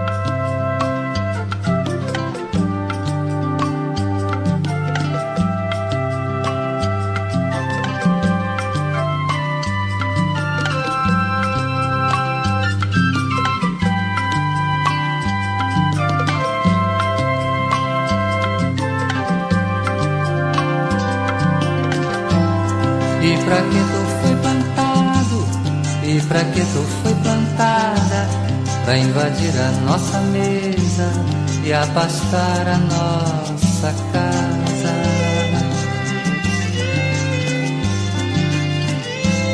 Teu destino foi traçado pelas mãos da mãe do mato, mãos prendadas de uma deusa, mãos de toque abençoado.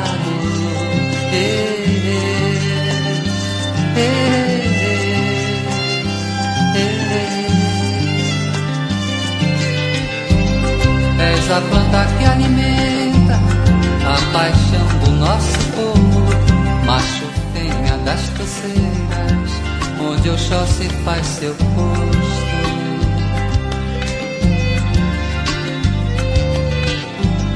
A mais magra das palmeiras, mais mulher do sangue grosso e homem do sangue basto, tu te entrega até o caroço.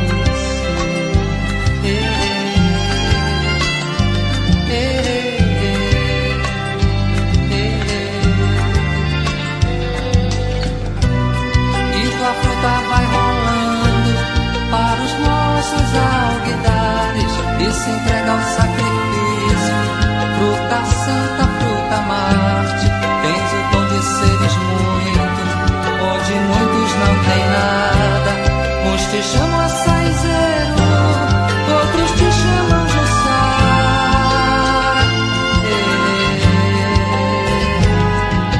Põe tapioca, põe farinha d'água, põe açúcar, não põe nada.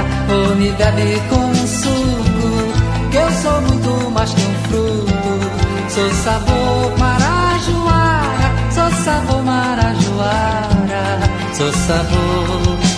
Põe tapioca, põe farinha d'água, põe açúcar,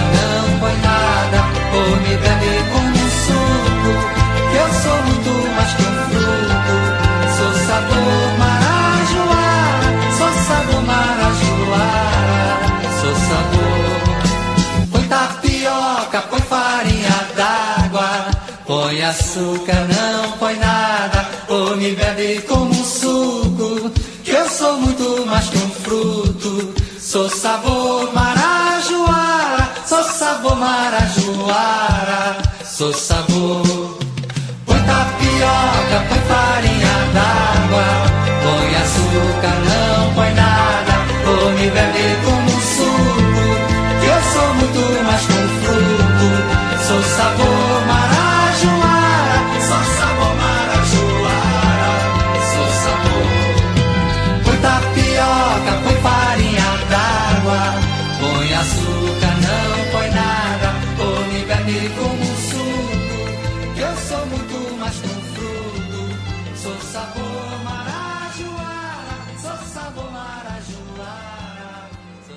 Música, informação e interatividade. Conexão Cultura. São 9 horas mais 58 minutos e com sabor marajoara, a gente vai encerrando o nosso Conexão Cultura desta segunda-feira, 22 de fevereiro. Mas fica à vontade, viu? Você pode ouvir novamente o programa pelo nosso Castbox. Acesse a página do Jornalismo Cultura e confira tudinho, tá tudo lá. Eu vou, mais uma vez, como de costume, dizer a você, fique em casa. Calixto, eu não posso ficar em casa. Beleza, vai sair? Utiliza a tua máscara, né? Evita ficar perto das pessoas o máximo que você puder, ou seja, evite o, a aglomeração. Ah, mas eu peguei no corrimão, eu cheguei no ônibus, eu entrei no coletivo, então faça a higienização das mãos. Eu tive num lugar calisto que eu acho que tinha muita gente, beleza. Chega em casa, tira aquela roupa e coloca direto para lavar, higienizar e você estará se protegendo e protegendo a sua família. Né? Precisa sair? Tranquilo, tranquilo, nós não estamos em lockdown né, bandeira vermelha, mas estamos, podemos, podemos transitar, podemos trafegar, podemos ir e vir. Mas aí exige da gente um cuidado, né, a responsabilidade, né, para a gente poder viver em paz, conviver com essa porcaria do vírus. A vacina está chegando, mas conviver, é, vamos dizer, do, dos males o menor. Tá certo? Eu desejo a você um restante de segunda-feira assim muito produtivo e abençoado. A gente se fala amanhã. Tchau, tchau. A Cultura FM apresentou Conexão Cultura.